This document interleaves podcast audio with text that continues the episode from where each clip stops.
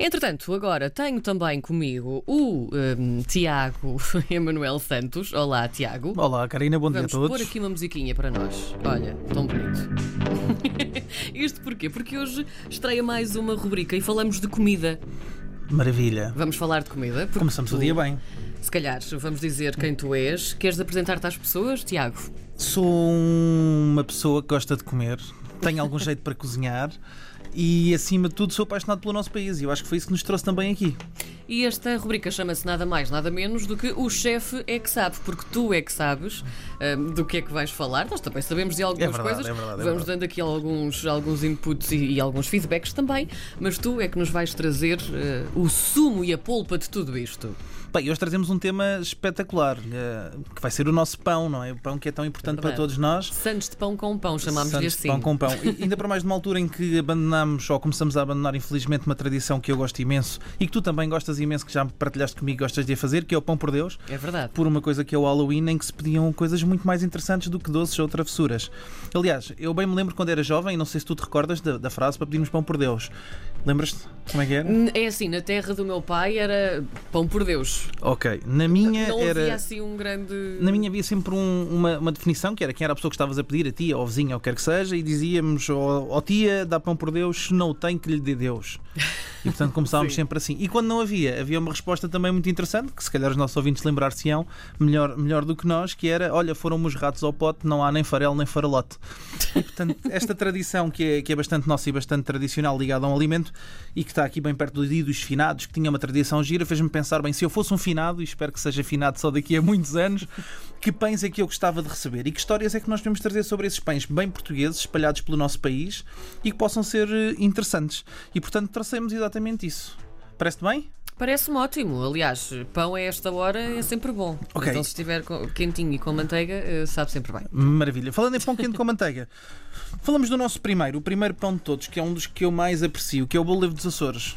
Certamente já provaste o. Livre dos Açores, a maior parte É de nós ótimo. provou e quem não provou tem que pôr na bucket list imediatamente, que é espetacular. O bolo Livre dos Açores, que é tradicional da zona das Furnas, em São Miguel, na ilha de São Miguel, um, e que tem uma ligação muito interessante, porque ele não começa inicialmente por ser um pão dessa região. Aliás, é um pão que pode ser considerado, apesar de chamar bolo, é um pão doce, mas que começa na zona da, na altura da quaresma, nas regiões mais a norte, na zona das capelas, da, na, na, na ilha mais, mais a norte, e só em meados do século passado é que de facto é absorvido com esta ligação do ovo, do açúcar e do leite às furnas, e é uma receita maravilhosa. Aliás, a lenda diz que os pastores usavam este pão porque tinha açúcar porque dava energia, obviamente, o leite que dava substância porque havia abundantemente também na região e que o cozinhavam agora numa sertã de barro em cima de um lume, mas originalmente em pedras vulcânicas que estavam bastante quentes e daí a origem da sertã na sua confecção. Pai, como é um dos meus pães favoritos, aliás, não é só meu, já começa a ser internacionalmente um chamariz até para a ilha. Lembrar que os franceses chamam-lhe gâteau au fromage, não é? Porque é um pão que parece um pequeno queijo. Gâteau à fromage. Gâteau au fromage. Oh, c'est bon. Oh, c'est bon, c'est cela, croissant. E, hum, e portanto é uma marca já da ilha e era um dos pães que eu levava para o meu dia de finados, garantidamente, porque é um dos meus favoritos. Literalmente. para o teu dia de Literalmente, finados, literalmente para o meu dia de finados. Que, que esteja muito longe, seja, seja o diabo segue surdo e mudo, como se diz na tradição bem portuguesa. Depois, o pão de cornos. O pão de cornos.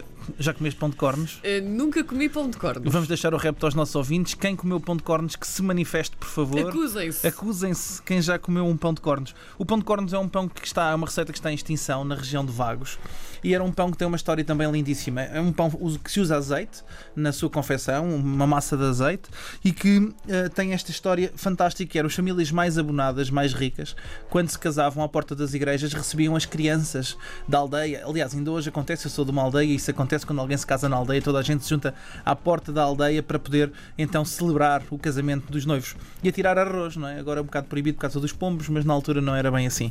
Então as famílias mais, mais ricas, como sentiam-se mal por irem fazer uma festa muito opulenta, quando havia dificuldade à volta delas, mandavam fazer fornadas de pão de cornos, que é um pão que tem um formato de uma ferradura. Os cornos vêm, obviamente, da ligação mais vernácula da população Claro. àquele formato, mas que tem uma história giríssima, que era as crianças, quando recebiam esse pão, que era quando os noivos saíam, distribuía-se o pão, ele dividiam-no, como tinham formato de cornos, dividiam metade para cada um e passavam o pão uns aos outros. Portanto, é a comunidade a comunhar a partilha de uma coisa essencial para a vida, que é o pão. Aliás, tal como nos finados temos a mesma coisa, não é? Que é colocarmos o pão, o bolo e o vinho para a viagem dos finados para o outro mundo e ali também tínhamos a comunidade a devolver o pão e a partilhá-lo entre si, apesar da dificuldade. Bem, é uma receita que eu acho giríssima, o pão é delicioso e infelizmente está a desaparecer e seria outro pão que eu levava comigo para os finados. Espero eu que ele não fine e, portanto, daí ficar também já este registro para nós. pão contigo? Pá, o vinho parece mal dizer, dizer aqui, aqui ao vivo, não é? Não, nada disso, é o néctar. É o Deus tens razão, tens razão. O vinho não é o vinho, é o sangue. E, Exatamente. Portanto, levaria também bastante sangue, umas pipas, uns carvalhos uh, de sangue, sem dúvida. E o terceiro é um bolo, que não é um bolo, é um pão, ou não é bem assim. É uma história engraçada, tradicional do Barreiro, que se chama Enxovalhada do Barreiro. Já ouviste falar? Já, já, já comeste enxovalhada do Barreiro? Nunca comi enxovalhada do Barreiro, mas já ouvi falar e é típico, não é? É bastante. Infelizmente não é tão tradicional como seria desejável. Hum, mas deveria. Deveria, deveria, porque é fantástico. É, é um pão feito, a, é um bolo a partir de pão. Era feito por uma população, pela população que vivia nos cais palafíticos do Barreiro, que ainda hoje existem, que são basicamente as casas que são construídas em estacas sobre a água. E aquilo que se fazia eram uh, ao domingo o dia de fazer pão, como em todas as casas que existem no país. Mas para além de fazer pão, tínhamos que que fazer, obviamente, tudo o resto. Manutenção das redes, cuidar dos barcos, cuidar da casa, cuidar da família, repor água doce que não tinham na altura de forma, de forma de abrir uma torneira, portanto tinham que ser vasilhas de água doce. E então tínhamos que fazer um bolo. O que é que se fazia? Pegava-se em massa de pão, juntava-se ovos, banha de porco, açúcar e canela e fazia-se um bolo. Um bolo que na verdade não era um bolo, era um pão, por isso é que era um enxovalho, era uma coisa envergonhada, porque na verdade nem sequer era um bolo, era uma aldrabice feita a partir de um pedaço de pão. Mas uma aldrabice que fica deliciosa. Opa, é? é? delicioso, é dos meus bolos favoritos uh, e é facílimo de fazer. Aliás, eu hoje vou partilhar a receita com toda a gente que nos está a ouvir para poderem fazer lá em casa, porque é facílimo de executar e é delicioso e tem aquele sabor, sabes, de Natal, de canela, de açúcar que nos faz lembrar a filhosa, o outono, o, aroma, tudo, o frio, é? pá, e Sim. com uma jerupiga é simplesmente delicioso. e como é do Barreiro e eu sou também da Margem Sul, achei por bem trazer mais este bolo. Receita, muito simples, para quem então, quiser espera. tomar nota. Vamos lá então, bloco e caneta na mão. Isso. Vamos ser à antiga, porque isto eu gosto sempre disto. Bloquinho e caneta na mão. Vamos lá então à receita. Bem, muito simples. Precisamos de 500 gramas de massa de pão e, portanto, 500 gramas de massa de pão podem pedir na padaria mais próxima. Se quiserem fazer, também podem fazer. 1 kg de farinha, 600 gramas de água, um pouco de sal, um pouco de 20 gramas de levedura e amassar. Portanto, muito simples, deixar a massa de pão pronta comprarem massa de pão ainda fica mais fácil de executar. Se existir alguma padeira que faça pão ali nas redondezas da aldeia, portanto consegue-se pedir facilmente ou na vila e conseguir essa massa de pão. Juntamos à massa de pão 500 gramas de açúcar, 4 ovos, 250 gramas de banha de porco ou manteiga de vaca, dependendo da região. Se tivermos uma, manteiga, uma banha de porco de qualidade, banha de porco, o resultado é muito mais interessante. 10 gramas de canela, canela em pó boa, fantástica, não cássia americana, canela mesmo, e raspa de um limão. Envolvemos tudo, amassamos muito bem. Vai ser um bocadinho difícil envolver a massa até ela ficar homogénea, porque a massa do pão, como tem glúten e tem elasticidade, é um pouco difícil de incorporar os ingredientes. Mas quando estiverem todos incorporados, untamos um tabuleiro com manteiga e farinha, levamos ao forno uma, uh, uma hora, 45 minutos, uma hora a 180 graus. Quando tirarem do forno, vai parecer que a massa está líquida, é mesmo suposto ser assim. Quando a retirarem, deixam arrefecer por total e depois cortam em cubos e passam em açúcar e canela como se fosse uma filhós. Quase que sinto isso. E garanto Quase que, que, é, sinto. que é delirante, é fantástico. E portanto é daqueles enxovalhos que eu não me importava de passar todas as semanas por um enxovalho deste tipo.